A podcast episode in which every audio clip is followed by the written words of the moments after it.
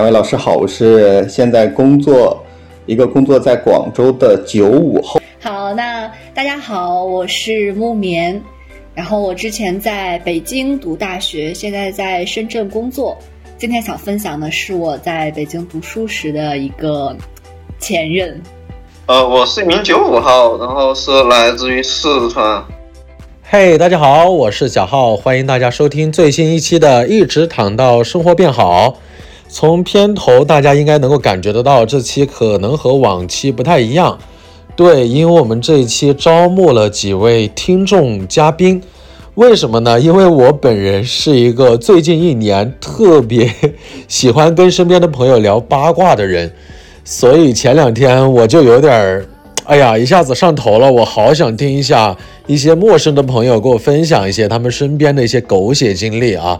这是第一期的一个怎么讲呢？叫做试点或者叫做试验吧。所以我们就第一期规定的是大家多来分享一些情感方面的狗血经历，可以是跟朋友的，可以是跟恋人的，是可以是跟前任的，都可以啊。然后我们也接到了很多听众朋友的报名。我在里边筛选了四位作为我们第一期的分享嘉宾，但是最后放出来了有三位，因为其中有一位他可能是因为收声的问题，他的声道只就只有一个单声道，所以听起来会稍微有点别扭。我现在还在处理当中，如果有下一期的话，尽量能够把那位嘉宾的素材放进去。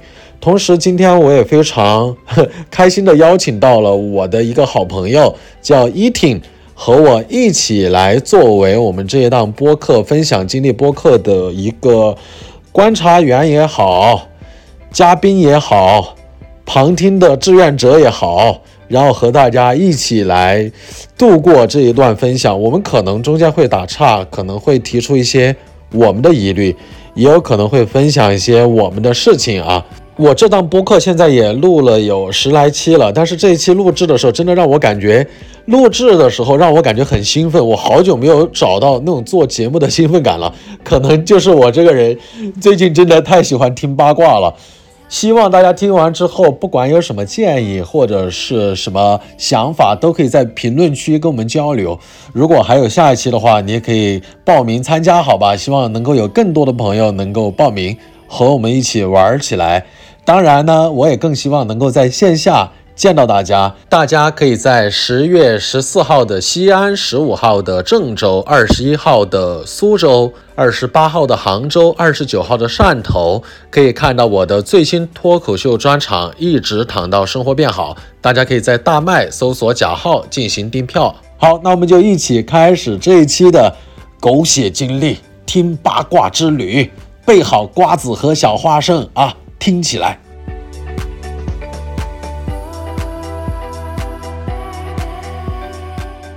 好，我们嘉宾可以先做一个自我介绍，简单的。嗯，呃，两位老师好，我是现在工作一个工作在广州的九五后，然后的话，呃，对，然后已经工作十三年了，呃，然后我老家是河南的，在新新能源行业。怎么称呼？呃，叫我呃 app 吧，就我我的那个微信的简称 app 哦，app 哦，可以可以，很有意思，很有意思的一个名字。哎，我感觉我们现在好像那种就是八卦幺零幺选秀啊，对 对对，你知道雷雷达已经打开了，就是等着，就是前面赶紧寒暄完，然后等着说他能给我们好吧，开始讲八卦，有什么才艺？请来打动我们两个吧。呃，那那先先先先说一个劲爆的吧，就是，哦呦呦呦呦呦，提高导师的期望值啊！你现在简直，你说吧。就是我我我身边的朋友，我是我我身边的朋友，他公司里面的一个情况，呃，就是呃，他是做行政的，然后他的跟他同部门的同事，一个大部门的同事。跟他们工厂的一个人，两个人搞在一起了，嗯，然后工厂的那个男主管他是有老婆的，哦，呃，然后他的跟他同部门的这个女的是单身，呃，他们两个以为这个他们两个的关系没有人知道，但实际上在大家之前就觉得不对劲，整个公司的人都会。后面是都知道了，但是前期就有点不对劲啊，因为那个男的他每次来行政这边就会跟那个女的很就是聊的很多，这哦，懂吧？就每次来打个招呼啊什么的，对，两个人没有平时没有什么工作上的接触啊。然后后面呢，就是有一次，然后那个女生那个女的去跟那个男的在工作的时候微信聊天，呃。投屏投到了公司的大屏上面，不是，没有没有，他是他背后的，他背后的那个同事，就看到了，感觉不对劲，看到了，然后就拿手机的那个自拍摄像头，哇，自拍摄像头，哇，厉害厉害！哎，那个同事现在还在公司吗？呃，你说的是在的，在的，他也是，嗯，他也有八卦。就是 被录的这个女生和那个男的已经走人了，因为因为后面闹得很大了，然后后面老板直接在大会上说，呃，有些人在公司里面乱搞，不要以为不知道。然后第二天那个男的就自动离职了。哦，我的天哪！我感觉那个偷录别人那个人啊，就是他给我们提供了素材，但是以后大家都离他远一点。对对，有点可怕。就。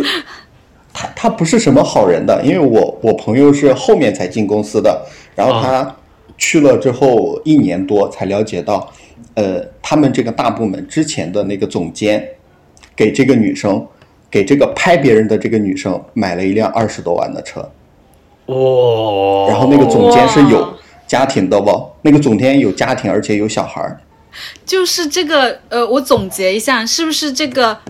当小三的这个女的拍了别人另外出轨和当小三的人的聊天记录，就三拍三嘛，对吧？对对对，就是道德并不好的那个人，就你你拍三，我拍三，大家一起搬金砖，就 是就是。哇，贵公司真的，哎，我我很我很好奇啊，就是怎么会知道说那个总监给那个偷拍别人的那个。女生买了二十多万的车呀，又被别人拍了吗？不是啊，因为因为后面应该是那个女生，那个拍别人那个女生，她呃在公司干了蛮久的，然后后面嗯那个总监离职了，就是那个总监后面离职了。我在我朋友正好入职的时候，那个总监离职了，然后后面我我朋友在那个公司做了一年多了之后就。很多内部消息就传出来了，他就因为他接触的人多了，就会有人跟他聊这个八卦嘛。嗯嗯。然后那个女生，因因为以那个女生的薪资啊，还有什么家庭条件，她是不会买那个在广州没房没车，买一个二十多万的车，不太现实的。你们是推测还是就是？就是推测，连个不是不是推测，不是推测啊。不是推测，因为应该就是有一些更老的同事知道了一些之前的情况。等我同事成为一个老人之后，有人把这个消息跟他说了。但我觉得还是有可能是不是推测，就是很难讲这件事。对，他们公司没有推测，就是具体什么情况已经忘了，因为这一段，因为这一段没有什么，就是聊天记录保存下来。就之前那个拍视拍的照片、拍视频的那个是有聊天记录的，我今天还特意去回看了一下。这个是 就是口口相传，就是没有办法，没有办法很 OK 的去。哇，依婷导师，你看我们的 APP 加就是叫学员啊，APP 学员好认真，他今天专门还去回看了聊天记录，确认了一下这个事情。对，一定要就是真实有效，不能乱说别人的坏话，要认真的说。因为我们伊婷老师就从来不会乱说别人的坏话。我我不说别人坏话。对，哦，还还没还没有说完呢，就是，继续继续继续继续继续继续继续继续，就是工厂的那个男的和这个行政的这个女的，他们俩后面，因为工厂那个男的他是外地的嘛，然后他在广州这边是跟其他同事合租的。嗯。呃，然后后面他们合租的，他还跟别人合租。就是他家不在广州，他只是来广州工作。OK，好。然后呃，合租之后，然后后面他们有一个同事离职了，然后空了一个房间出来，然后那个女生就知道了这个事情之后，她就他就主动去搬过去了。他就说啊，我现在住的地方离公司有点远，我跟你们一起住近一点。然后他当时可能他们还以为大家不知道他们的事，但是当时大家都已经知道了。知道了。对，然后还有还有人也知道，就是他俩晚上睡一间房。这不是很尴尬的一件事吗？就是，哎而且他其实还有另外的室友是吗？就是他们是三个人住到一个套间，对吧？那另外一个室友是的，很尴尬哎，因为我每天晚上明明知道他们俩其实是在住一间，但是我要假装不知道，是不是？是的，我觉得好浪费呀、就多一间房间不住。你怎么这么节省我知道这个情况之后还蛮炸裂的。啊？是，哎呦要我我每天出来面对他们的脸色，应该不是很好。啊，什么意思啊？是的，你说谁 谁脸色不好我呀、我啊我如果是那个，就是他们俩说跟我合租，但实际上他们俩晚晚上每天住一间，我的脸色、啊就是我出来面对他们，我不知道以什么样的面目去面对他们，我觉得这很尴尬。关心他们呀，关心他们呀，关心他这们。这这还不是炸裂的，炸裂的是后面那个男的他老婆来过，然后跟他们一起合租的那个男生还要面对他老婆。哦，对对啊对对对，还要面对他和他老婆，哦以及我知道他在偷情的这件对事，同时三个人在一个空间，对我就会爆头就就走。哇，那住隔壁屋的那个同事真的演技要好好啊！对，我感觉不敢他的心。态也是蛮炸裂的。所以隔壁现在屋的还在同一个公司吗？他们俩离职之后，离职之后已经换新同事了，因为那个只是离公司近，呃，就会他们离职之后就会有其他同事过来住啊之类的。我说他的室友不关心，毫不关心。果然在平民平就是平凡的世界里面，大家也只关心那个有八卦的人，而不关心离八卦非常靠近的，他可能是男三、男四、男五，好悲惨啊！这个人生。我们关心他呀，我们关心他的那个心理动态啊 他的我们心理状态很好，啊！我们甚至想请他上节目，描述一些细节。对对对对对，他们是怎么偷偷摸摸的能睡到一间房去？在他们就是关灯之，就是他们各自回房间之前，可能大家还都是假模假样的。然后跟他们一起合租的那个人就说，等关灯之后，就他有听到过就是房门开关的声音。我我觉得你好像那个跟他们合租在一起的人啊，对呀、你好知道这些细节啊，就是非常非常明细的细节。因为正好合租的那个人就跟我同龄，然后他跟我朋友比较聊得来，然后我们后面有一起去吃饭啊什么的。啊啊，我想提个问，所以合租的是男生还是女生呢？男生，他们工厂的基本都都是男生的。哦，这个男生好八卦呀，真的好八卦呀！就我我很少碰到比我八卦的男生，但是就他在的那个位置，他不想吃瓜都不行。对对，他是被迫吃瓜，就是把瓜直接塞到他嘴里，你吃不吃？你吃不吃？是的。很有可能那个男生的卧室就是中间一间，然后 那个领导和那个小三的是两边，就是来来回回在他那个屋子面前走来走去。然后立体环绕声是吗？还会有？那 这朋友没想过搬搬走吗？或者他可能也是很享受这种八卦，在八卦其中，但是大家不关心他是谁的人。像这种同事，我估计想定期请他吃饭啊，定定期听他聊一聊。哇，你们公司，来，我先问一下，啊啊，A P P 还有没有补充的啊？这个故事没有了，这个故事再多说就要 就要送进去了。哦哦哦哦，还有这么就是更严重的事情吗？哇哦！不，咱们就不细不细究这些啊，因为按说那个车，你要是细问，我感觉有可能也会那个啥，比方说车，万一他开个什么办公用品啊什么，那个过分过分，我们不不聊这些。哇，你们公司挺八卦的呀，你们公司。不是不是我们公司，是我是别人他朋友的朋友公司，哎，朋我哦友公司，对对对。哦，跟你哦，哇，我太喜欢 A P P 聊天的这种节奏了，就是整个故事跟他没有任何关系。对，但是他说的就像他是这两人的室友一样的视角，对我甚至愿意非相信常，非常对。我甚至愿意相信他是其中的一个总监啊，就是。是是送车的那个总监，就车就是因为其他送的，所以他知道。对是的，是的，是的，我也希望我能送得起那个车。你可以的，哎可以的，那相信你。那为为了体现我们那个呃节目的人文关怀啊啊，我希望 A P P 能够在公司好好工作，以后持续不断的给我们输出。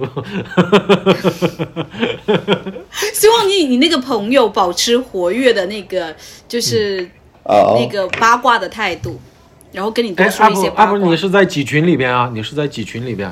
我在五群，你在五群？你还你都有五群了，哇，我的天开呐！开玩笑，给给给基础五群上大分了啊！最后来接受一下这个两位导师的，主要是我们一听导师的点评环节，因为是我们的定位连线的嘉宾。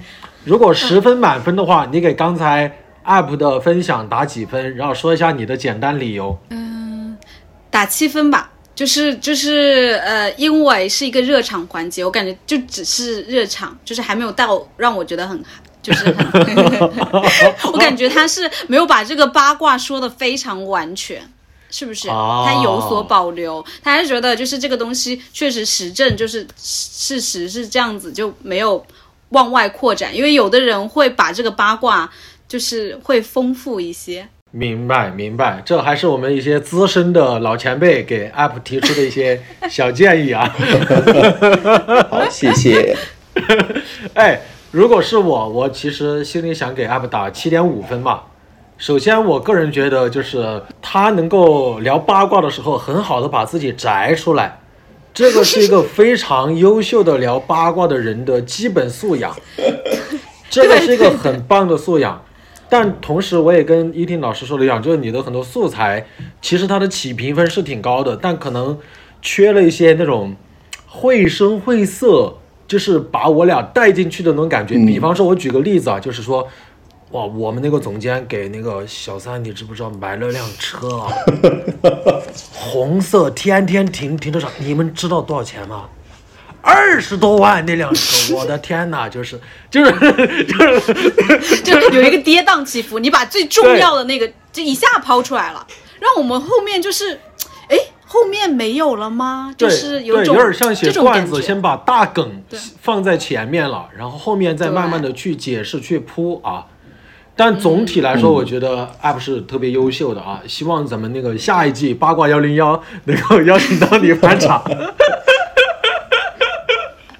好的，好的，我还有很多八卦。哎呦呦呦呦呦！是吗？哦哇，那那欢迎欢迎欢迎，可喜欢听八卦了。最近这段时间练一练，好吧啊？然后咱们反正就在群里，咱们下次再连线。好，那谢谢 app 啊，感谢你给我们的夜晚带来了一抹色彩，谢谢谢谢。这位嘉宾分享结束以后，我和依婷也马上进行了一个现场的复盘，我觉得很有意思。我明白你的意思。他把最爆爆劲爆的东西放前了，然后然后我以为会有后续更劲爆的，但是没有，就让我有点哦哎、有有个落差，会是不是？哦你你觉得呢？对，嗯，我觉得第一是这个样子，第二就是确实因为我们可能第一次听，很考验说的那个人他能够把每个人物区分开的那个能力，对吧？嗯嗯我会稍微有点绕，因为我要听得很仔细，我才能够在脑子里画一个就是关系图，就是哎，谁谁，对吧？谁跟谁，谁跟谁，对对对我有一度是稍微有点乱的。但我觉得也不怨他，因为他这个其实关系图也稍微有一点点小复杂了。但是其实这个八卦如果放在我身边是还蛮炸的，但是它确实是隔了一层，就是没有让我感觉想象中的炸，他又把炸点放在前面了，然后让我啊，更有期待，所以我就稍微有点觉得哎有点遗憾，对对对，因为其实如果聊到情感经历，或者说这种狗血的经历，呃，我觉得百分之六十以上啊，都是说呃谁劈腿啊、出轨啊，或者类似的事情。但是能够把这种同质化的话题能够聊好，反而能够看出一个人他表述的功力。啊，对。我我们之前我在厦门有个公司，哎，能聊吗？哎，应该可以聊，应该不聊这个，没有厦门的人来听我。嗯，对对，就是也是，他是，呃，他是一个非常非常喜欢，就是到处，就是他自己有老婆有小孩，然后当然、当然他是管人事行政类的，所以他知道所有人，他一进来可能大家都有加到他微信什么之类，他就各种撩女孩子，撩到哦本集团的一个女孩子怀孕了，然后要跳楼。就是你你要到跳楼那个阶段就很恐怖了，就是、哦，最后怎么解，决的呢？最后解决的方式好像就是也劝下来了，就没有什么，就是就是也是一个很那个的。但是问题就是更可怕的是，其实所有的女孩子，公司很多女孩子被都被这样子对待过，但是都不知道。他那个是哦所有人都知道，当事人不知道。我我们是到最后那个女生大肚子的女生闹着要跳楼，我们才知道哦。公司才出现这个事儿，然后开始整顿，哦。然后大家才知道，才发起来说，哦，所有人都知道这个有这么一个人，然后最后他被开除了，哎呦，会觉得行。会觉得对，就是呃，OK，行，没有，我意思就是没事，隐藏一点实力。我们现在去退了，去连线下一位嘉宾，好吧？其实当时聊完第一位嘉宾，我心里是特别兴奋的，我觉得这样聊天很有意思，所以让我们赶紧请出下一位嘉宾。首先要欢迎那个木棉报名来参加我们这一次的分享。我们这个节目从刚刚一号嘉宾分享完之后，现在叫八卦幺零幺啊。哎，不应该是八卦四零四吗？哎哎哎哎，剧透了，不要聊，不要聊聊那些，不要聊那些有的没的啊。幺零幺，然后你是今天出场的第二位嘉宾，作为本节目的导师呢啊，我也有一些小的建议啊，这个爹味儿起来了啊。刚刚我们那个一号嘉宾，他其实他讲的那些狗血经历、八卦，我们都觉得很好，但是他可能在阐述上面，可能有两个问题需要改进。第一个就是他没有那么把人物关系梳理明白。干啥？我觉得你爹爹味好重啊！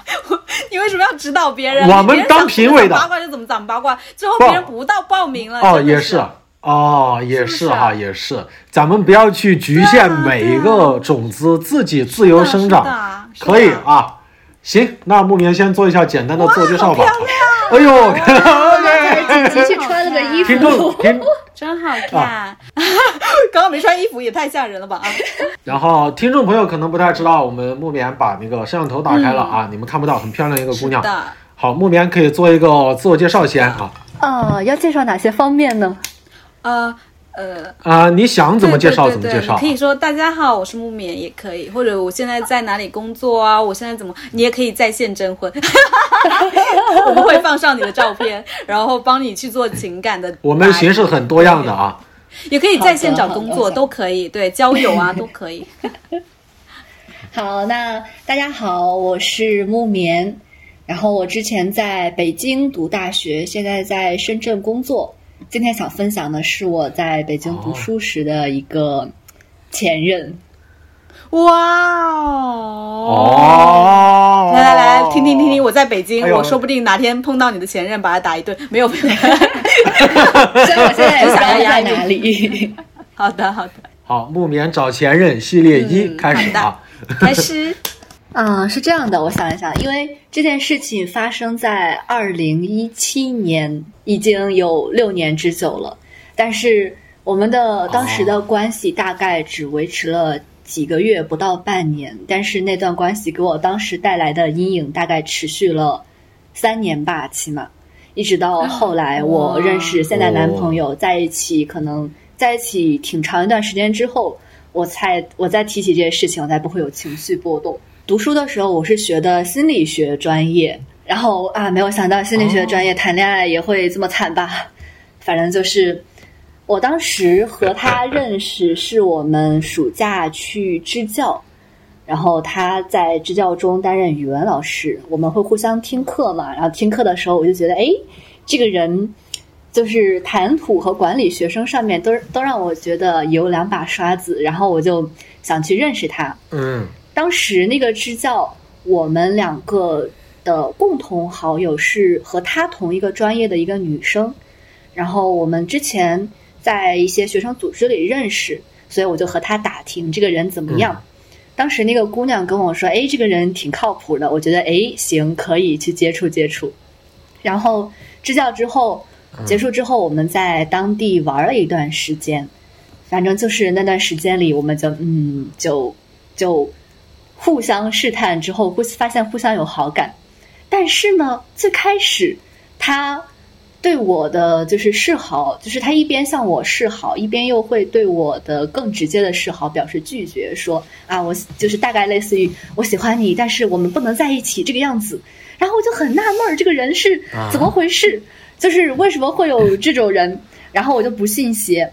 反正我就我是一个比较喜欢就是打直球的人，然后我就持续的打直球，最后他还是同意了我们在一起。但是我当时也是不知道啊为什么不能在一起，一直到在一起过了一小段时间，我们旅旅游完之后分开，各自回自己的老家过暑假那段时间，他给我写了一封挺长的小作文，那个小作文介绍的是他和他的前女友。我我们在这里把这个前女友称为 A，因为后面还会有其他的前女友出现，就是哇 A 啊，就是他和他的前女友 A 的一些故事，在他的这个作文里呢，他把这个故事描述为 A 对他死缠烂打，在他们分手的好几年中，一直以自杀为要挟来逼他回他的信息、接他的电话等等，就是。就是就是导致他们两个就一直虽然分手，但还是一直联系的状态。哎，当时可能也是学生比较天真，然后加上刚学了心理学，觉得哎，我的我的用武之地来了。怎么说？就那个画面非常的诡异。就是我现在想想，那时候那个场景都非常的诡异。就我作为他的女朋友，我却要去教他怎么对付他的前女友 A，啊，以及。开导他的前女友，对吧？就是那种感觉。不，有一部分是有，但是更多的，我是希望，我还是希望他们不再联系了嘛。那我就会希望，就是教他怎么去摆脱这个前女友 A，怎么让他自己保持就是相对比较独立的状态。但是因为就是对方 A 一直在就是在他口中是一直以自杀为威胁的，所以有的时候他们联系我也不能不能就是。强硬阻止，不然我会觉得啊愧疚。这个要是真的出了事儿，会不是会不会是因为我的原因？对，那是条人命啊。是啊，然后这种畸形的状态就持续了，持续了也没有多久，就持续了两三个月的样子。然后我们又一起出去玩儿，一起出去玩儿的路上，然后我趁着他没拿手机的时候，我看了他的手机，然后发现不对，不是他说的那个样子的，就是。除了 A 对他的纠缠，他对 A 也有非常非常多的分享，呃，沟通。就是他什么在路上，就是不小心被石头绊了一下，他都要告诉 A。我想，嗯，这个事情你都没有告诉我，你当时甚至我就走在你的旁边，你都没有对我说有什么感觉，然后觉得这事儿不对。然后除了 A，此时又出现一个女生 B，在他的对话框里显示他们在前几天的晚上。打了两个小时的视频，此外对话框里空无一物，然后我就觉得嗯，这个人也不对劲儿。然后就等他回来，就是见到我的时候，我就问他这是怎么回事，然后他就开始给我解释啊，都是都是他怎么怎么样的，怎么怎么样的，反正就是和说 A 的那个说辞差不多，就是反正那个意思就是啊，都是他找我的，然后我就是应付应付他。然后当时我就很生气，那个时候我就提了分手。提了分手之后，但是没有分成，倒也不是他多么的强硬的挽留我，而是我自己太没出息了。就是我自己太没出息了。分手一段时间之后，我觉得啊不行，我还是 就是 你还是很爱他。就是当时我就觉得啊不行，我还是觉得他要是他要是没有这帮子事儿，他该是个多好的人啊！我能不能就是帮他走出这帮子事儿，让这个这个人怎么怎么样？嗯，然后我又回去。你是不是还在想着你的那个心理学案例啊？对，就怎么说呢？就是，就是我做一个非常不应该做的事儿。我有的时候会把我自己当成他的心理咨询师，这是一个非常当我我非常不应该做的事情。你没有割裂开这个关系，又是女朋友，又是心理咨询师，这个就不对了。是的，就是咨询师，你是嗯。就是咨询师，你是要站在对方的立场上去为他去考虑。但是我作为女朋友，我有我自己的需求啊，我怎么可能就是这个样子？对，我想知道一下，就是那现在你会把你咨询咨询师和女朋友的身份搞混吗？因为我觉得会多多少少人在生活中是会带一些职业属性的，会吗？哦，我会觉得不太一样，就是我们可能确实平时和男朋友沟通的时候，会有一些可以概括为比较心理学的表达和方式。但因为他也是学心理学专业的，我的我 现在的男朋友是心理学专业的，所以我们两个 都天哪，你们斗法！那那确实是这个就没有问题，因为一个平常人跟一个学心理学的人交往，会不会觉得他会猜中我潜意识里面想干什么？这件事就很很可怕，就对，就是完全没有任何任何一点隐私。我我分享一个我的事情啊，我之前。女朋友她可能学了一些类似心理疗愈的事情。有一次聊天的时候，我当时比较焦虑嘛，我本来想跟她分享的，我想认真的跟她分享，但是她可能就开始用她学的那些心理疗愈的方法用在我身上了。但因为它又比较新，所以我第一个表达了对这个的反感。后来他又还要用的时候，我就觉得你把那些什么技巧给我拿走。我只是想就想跟你聊会儿天，你不要用那些什么公式啊，用那些什么问题呀，用那些什么方法论啊，在我身上，我我就是做一个非心理学的，我当时的主观感受啊。我总觉得在什么，来来继续。我总觉得在什么段子或者什么里听过浩哥这一段还是什么什么中？没有 没有，这个没讲过，我没讲过，没讲过。哎呀，还记混人了！对不起，但是但是我要，但是但是我要夸一下小姐姐，声音真的很好听，很像我在听情感博主在输出一个真实的案例。就是你听过深夜的情感频道吗？你看我现在普通话都稍微标准一点，因为对，就是 对于这种普通话非常标准，然后声音又很温柔的小姐姐，我完全就是没有办法，就是。就无法抗拒这种魅力。你一会儿再夸这些，别人别人还在哦，对对，继续分享，我还我还是很想听，就是因为我们俩冒昧的刚刚打断一下，所以接下来呢，你还是很爱他，然后继续继续复合了，然后呢？对，嗯嗯，然后你就跟那个 A 和 B 共处了。呃，B B 倒没有，A 还是那个样子，但是 B 就是在那次发火，包括提分手，然后我重重新回来之后，他后来应该是把 B 删除掉了。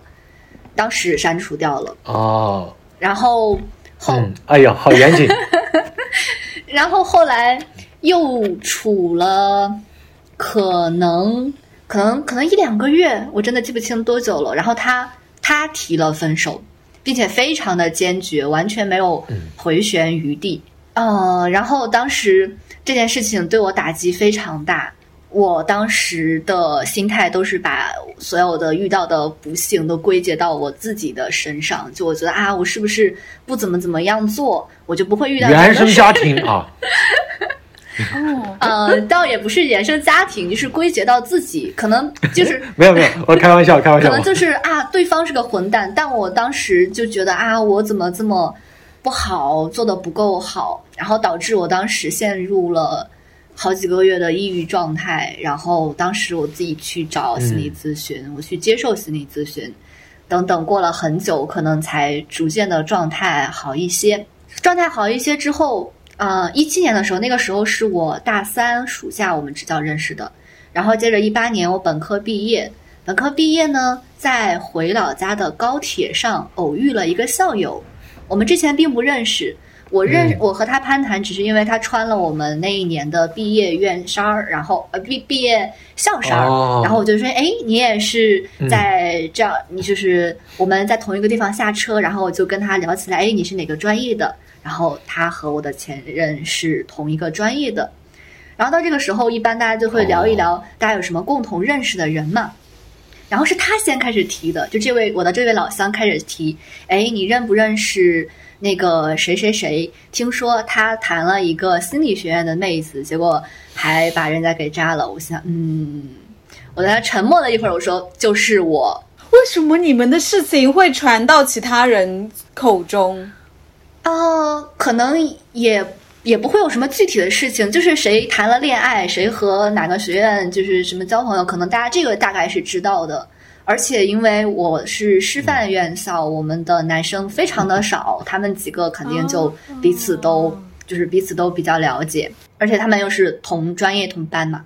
然后，然后他也沉默了一会儿，然后就跟我说：“啊嗯，这个人不行，还好你就是就是类似于脱离苦海这个意思。”然后就开始跟我讲那个我的前任对他们的师妹和他的他们的师妹的一段纠缠，然后大概模式和我差不多，就说哎那个师妹也很好，对他也很好，但是他又辜负了人家。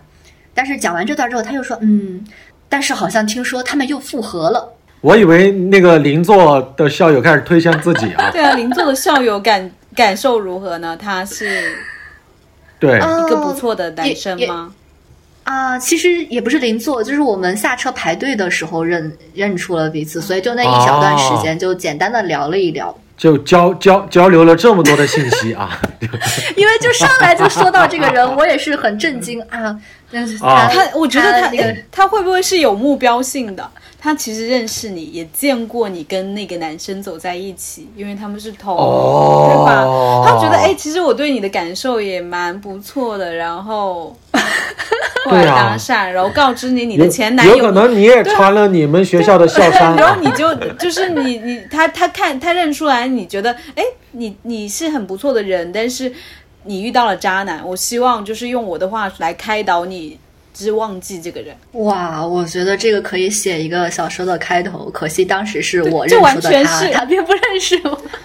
啊，哎，但是这真的很像那种，就是穿越剧，哦，就是循环我见证了我循环是为了。对我得告告诉这个姑娘，你不要因为这样一个人伤心，因为他已经有跟很多人在纠缠，而同时他又跟那个师妹和好了，你应该放开这段感情。天呐，天呐，我都能想象，就是那个师兄，对他跟那个师兄分别的时候说你为什么会出现在这里？那个师兄回头说了三个字：想见你。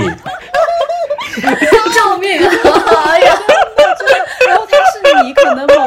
青春的一个，可能是哎，现在也不能说你现在有男朋友吗？默默关注你的人，对他可能是你某一段青春的一个就是经过的人，哇，哇这个很感动哎，鸡皮疙瘩起来了。是哎，所以你现在有 男朋友吗？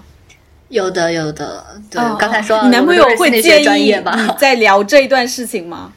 没有，我跟他说了，哎，我说我加了浩哥的粉丝群，哎，我报了浩哥的这个连线，哎，我要去讲这个事情，我还把报名的截图发给了他，因为他知道我这段儿就是哇好棒。我们啊、可能稍微有点跑题，但可以讲一讲，就是我刚和男朋友在一起的时候，嗯，我就是对于前任这个话题是很禁忌的，因为我当时还没有完全从那个情绪里走出来，直到就是后面慢慢的和现在男朋友变得越来越信任，然后我对他讲了更多事情之后，才慢慢的就是变得对那件事情就提起来才能没有没有什么情感波动这个样子，就感觉是感谢我的男朋友，算是部分治愈了我。嗯哇，然后！我会觉得啊，即便即便当时遇到那个老乡没有没有，并 并并不是说穿越回来拯救我，但他告诉我的那些事情，同样我也很感谢他，就是让我知道啊，这个人的真面目。所以他告诉你之后，你有稍微就是 OK 一点，还是更难过？哦，当时我知道了之后，因为他只说了这一小段儿，只说这一件事情嘛，我得去，我就很想知道他们到底是怎么个情况。我在本科毕业之前基本上是不用微博的，就那个时候遇到这个老乡之后，我就想，哎，我知道我的前任他玩微博，我去搜一搜他。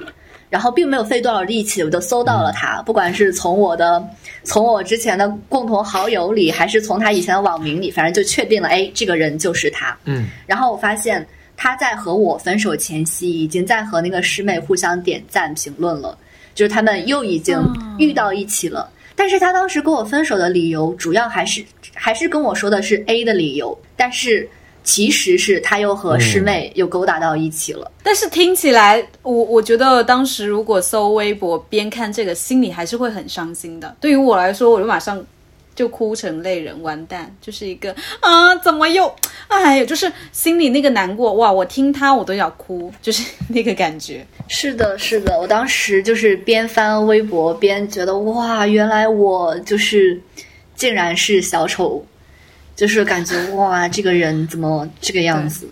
因为我最开始分手的时候，我当时的想归归因想法是啊，我自己不够好。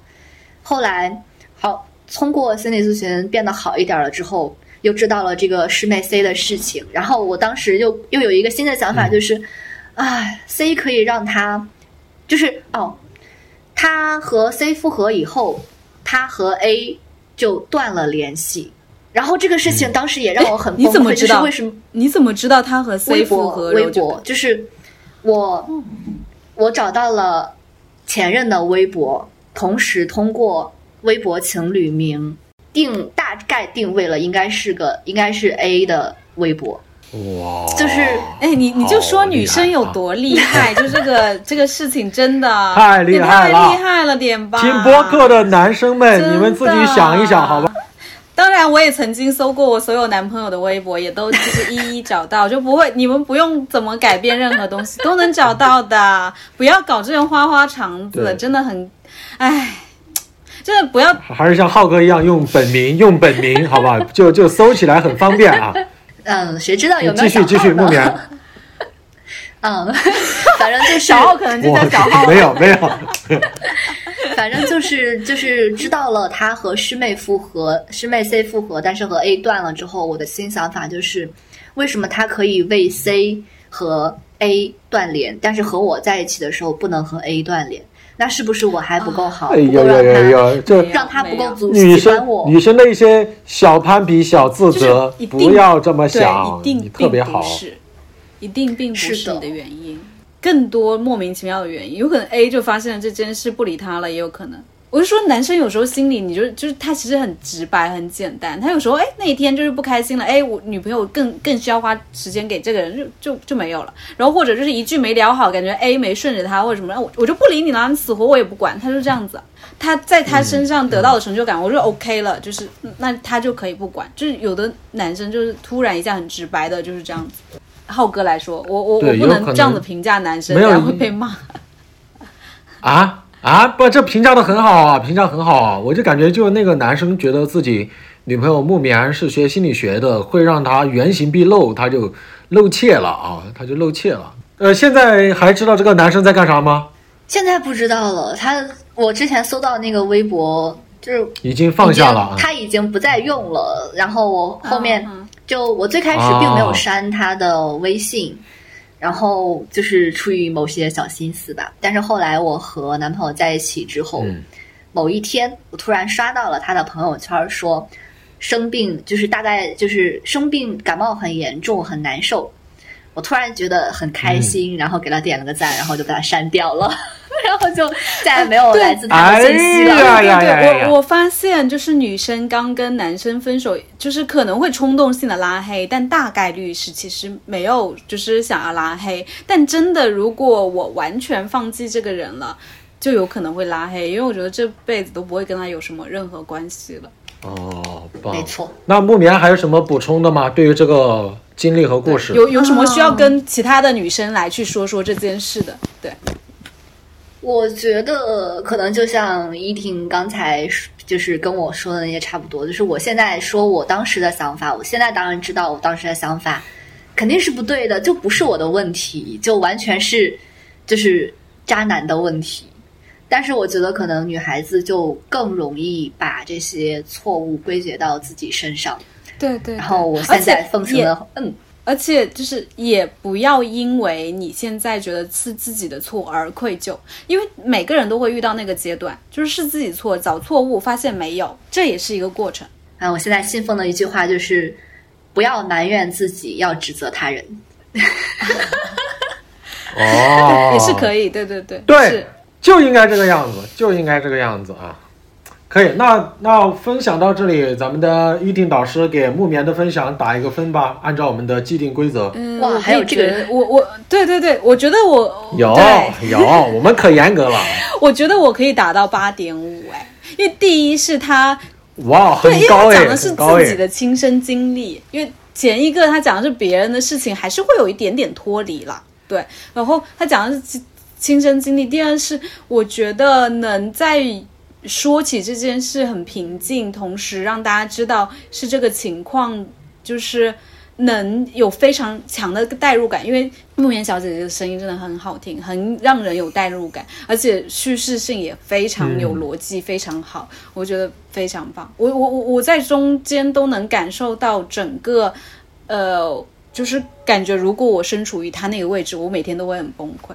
我是觉得每个女孩子都会陷入一个你很莫名其妙，可能那个人是很差，可能那个人有点遥不可及，有可能那个人又很近在咫尺，但是你完全没办法去告诉他你喜欢他这件事。但是都会陷入那个情绪，难以自拔，真的很难自拔。我就想，我想，我说哇，我是个没有脑子、没心没肺的人，突然今天长了一颗心，而这个心一直围绕着他在转。我说这在干什么？这在干什么？就是没有办法控制。我知道这件事可能是错误的，但是没有办法控制。我也告诉所有听到。就是这些事的女生告诉不是你的错，你没有办法控制，但是你可以去聊一聊，跟你的朋友聊一聊，跟我们聊一聊，我们说不定可以告诉你，让你稍微心拉出来的一个方式，跟我们聊天，可能把你的稍微在他身上的那个心拉回来一点点，让你自己感受到舒服一点点。哇，你俩都说的好棒啊啊！我本来想跟木棉打八点五分的综合评分，因为我觉得是一个让我很真诚，甚至让我带入进去。我想分享一些我自己事例的事情，而且确实就是我觉得整个事情是有起承转合，最后还能看到这个人在里边的成对长。对对对，而且很有意真的真的义给别人，很棒真的很，棒非常棒。对，这不是一个八卦，这是一个呃，来你来表达一下，你的表述能力会非常好啊一些。对，这叫做成长回忆，就是你回望青春的时候，发现当时自己摔了一跤，但是现在起来之后发现，哦，原来当时那个小口子给了你一个莫大的成长和莫大的记忆。现在再回头看，每一次你都是笑着看的，而且你现在还有这么好的男朋友陪你一起回望过去，也 太对，棒了。而且他是支持你去回望过去工作者的。厉害厉害，就就就很棒啊厉害！厉害。但但但，那我们第二号的第二位嘉宾木棉就先分享到这里。好的，然后我们就先去连线下一位嘉宾去了。你期待这期节目吧？这期节目我会特别喜欢的。好的，谢谢一婷，谢谢浩哥，浩哥，好我们下个拜拜月深圳见。谢谢木棉的分享。那我们进入到下一位嘉宾，下一位嘉宾他稍微特殊一点，因为他家里没有耳机，所以我只能用我的手机去录音，录到了我们三个人连线的外放，所以音质呢比起前面两位嘉宾要稍微差一些。希望大家理解的同时，我以后招募嘉宾也一定先问一下他有没有耳机啊。那我们就一起进入下一位嘉宾的分享。哦，呃，我是一名九五后，然后是来自于四川，嗯，就就就其他的也没什么好说的了。呃，现在在工作吗？？在工作吗？我工作好几年了。哦，做做什么行业呢？就一般文职工作，哦，一般的文职工作。嗯，对，就很普通的工作。你好像在互动哎、但是没有梗。你在哎互动，但没有梗。这叫了解嘉宾信息。主要是我接不上他的梗。哦，不用接，因为我没有梗，我没有梗，所以你没有办法接啊。就我可以自带梗呀，我可以自带梗。哦，你还自己带这个梗呢？你你说两个。说一个，我说我没有接上你的梗，就是我没有这个梗。哦，哎呦，原来你刚才是在嘲讽我呀。所以你现住地也是在四川吗？还是在其他地方？对，我是在四川一个就一个县城，然后在成都工作。啊，啊，在成都工作。我们大成都，好啊好啊。那你现在可以开始分享你想分享的故事或者经历。就是这样的，就我有一个发小，然后他的妈妈、爸爸和我妈妈都是同事，然后我们两个生日只差了几天，然后就就就很有缘，然后是这样的，就是我们就中秋国庆的时候就一起回家，因为他已经结婚了嘛，然后他的老婆都出去玩了，然后我们去参加一个共同的朋友的婚礼，然后我就正好就坐着他的车。就我我不知道你们就是就是就是就是四川这边结婚的时候，就前面一天会吃一顿就吃一顿饭，有的叫出阁宴，就是就是女方女生出阁，有的就叫迎亲宴，就反正说法不一样嘛。然后我们就去吃了一顿饭，就有的地方就他也会就是做这种单身派对，就我们的共同的朋友，他这个朋他跟就是结婚这个朋友关系更好，就他我这个我的我这个发小，他有一个前女友是这个就是新娘的闺蜜，然后我们就一起去参加了就这个婚宴，就是、嗯哦不就是这个单身派对嘛，但是就是她这个闺蜜，就是我朋友的这个前女友，就就是在后面的就是也是国庆期间，她也就是准备结就是准备结婚了，就就就玩真心话大冒险，就就是玩那种很真实的，你懂不懂？啊，大概能想到，就问的比较尺度大一些。不不是，其实尺度也不算很大，就是但是就有的东西，毕竟人家老公在这里就聊出来就、就很就很狗血，知道吗？嗯，就就尺度很大，就比如说你们什么时候就发生关系什么什么什么什么的之类，你你们可以脑补嘛，就这个说出来，一听你说，我插句话，对，就是真心话大冒险，真的有人很用心的玩那个很真实的回答吗？但玩儿就玩真实的嘛。对啊，就而且。哦我们都是知根知底的，就是、大家都是知道这生活的。就如果你说假的，肯定会被拆穿的呀。十五分钟以后，他最后是不是用了一个四重？捋我捋一下，有点乱对吧？有点乱。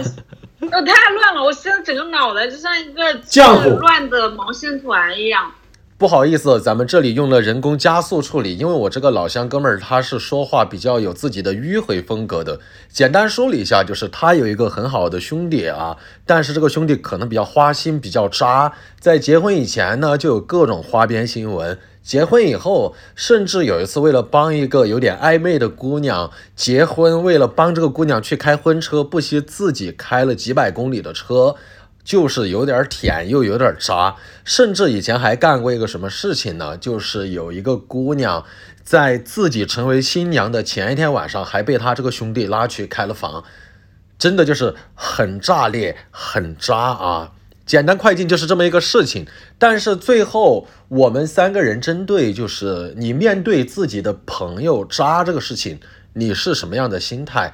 这个问题的探讨，我觉得还挺有意思的，放出来跟大家交流一下。你们就是应该你也认识他老婆，你有想捅破这件事吗？呃，有内心的小恶魔说：“我想要捅破他一下。我跟他老婆不是很熟，因为他老婆就不是就我我也只见过几面，就也就也还好，就我甚至没有他的联系方式，你明白我的意思吧？哦就也没有明白明白。但那你有看到他老婆的时候表现出很同情的表情吗？啊，为什么或者很会？惋惜的表情，或者很唉，找到这样的老公也是很倒霉的那种感觉。也还好吧，就就不会不会露露出这种表情，就很正常呀。就甚至甚我甚至不会跟他老婆对视，哦，你哦，我甚至不会跟他老婆对视啊，就就就打个招，最多就打个招呼呗，就不是很熟，就生活工作也没有交集，对吧？其实我跟我的朋友，就因为我们现在都有各自的工作，就可能交集也没有那么多，就就最多有的时候出来吃个饭、喝个酒，就稍微闲聊一下，就这这种程度呀。我感觉就是如果 David 跟那个朋友的老婆可能关系更好、更认识一些的话，他可能心里的那个纠结会更多一些，因为他会带入自己的情感。但如果跟那个朋友的老婆本来就不怎么熟，那确实他可能就心里会更把自己摘开一些吧，会稍微觉得，这个其实是个人性的问题，嗯对吧？就人性和就是人性就就有的时候就有的东西跟自己没有关系，对，趋就利避害，反而会带来弊端。就人都是趋利避害的，就不愿意做这样的事情。嗯，明白明白。行，那谢谢 David 的分享，好吧，谢谢。好，那我好下线了。行，行行，嗯好，拜嗯拜拜谢谢 David，谢谢。嗯，拜拜，浩哥，拜拜，一婷，拜拜。拜拜。跟 David 说再见以后，我跟依婷又简单的聊了一下，或者说复盘了一下，我俩都觉得这样的一个连线方式会让我俩很很怎么说呢？有那个做节目的那个兴奋感。然后我们也商量了一下，说交流了一下，怎么能够把这个节目做得更好，能够让大家的代入感或者说体验感更好一些。我们做了一个简单的复盘，但但我感觉这一期聊完，我感觉还挺好的，就是大家这几位嘉宾整体都比较真诚，然后在分享自己的事情。因为呃，确实啊，最我最开始也是以纯旁观者的感受说，哎，我要听一些多狗血的八卦或者啥。但是确实，当一个人他在你面前分享自己过往的感情经历的时候，哎呀，我真的就我也很代入，很难当八卦听，对，很难当八卦听。我把他当我朋友，我甚至有时候想去安慰他，想去干啥。是的，但是是的是的作为喜剧演员呢，你又想着你哎，你得开心一点儿，你得出个梗，你得干个啥。但我觉得这都没有问题，这都没有问题。我愿意相信，就是朋友们，嗯，他现在愿意分享出来了，至少他心里一大部分是翻篇儿了。对对对，但是嗯、我觉得确实我们我们俩都太柔和了，需要一个稍微犀利的人，让他能破除。就是呃我发现我们遇到的粉丝，就包括这次投稿的人，也过于温和了。我们需要一个犀利的人打破这个温和的东西。明白？如果、嗯如果咱们这个节目还有下一期的话，你希望会是什么方向，或者说你有什么建议吗？呃，直播好不好？哎，我觉得这样子框框直播很可爱，就是他们他们可以也是像我们这样子关掉闭麦啊。说到这里，也想和大家探讨一下，如果下一期咱们比方说采用微博直播的方式，然后让你来匿名连线的话，你会愿意说，哎，我匿名来分享一些自己身边的经历吗？不管是情感经历啊，还是友谊经历啊，就换位思考一下，你带入到那个角色，你会愿意吗？或者说，你也可以给出自己的建议，然后在评论区，我会非常认真的看，然后和你互动的。第一期八卦幺零幺，四位嘉宾就分享完了，谢谢一听的参加，我也抓紧剪辑，也期待我们下一期节目的升级、改版以及全新的离奇狗血经历给到大家，好吧？谢谢一听。好，拜拜拜拜拜拜，各位，拜拜。如果你都听到这里了，那你真的是很喜欢我们这档播客，那不妨再加一下小助理的微信到粉丝群和我们和谐聊天。小助理的微信号就在简介的信息里边，同时也非常迫切的希望听到大家对于咱们下一期节目形式的建议以及你的想法。如果是直播的话，你愿意报名吗？我现在是非常期待下一期节目，咱们下一期节目再见。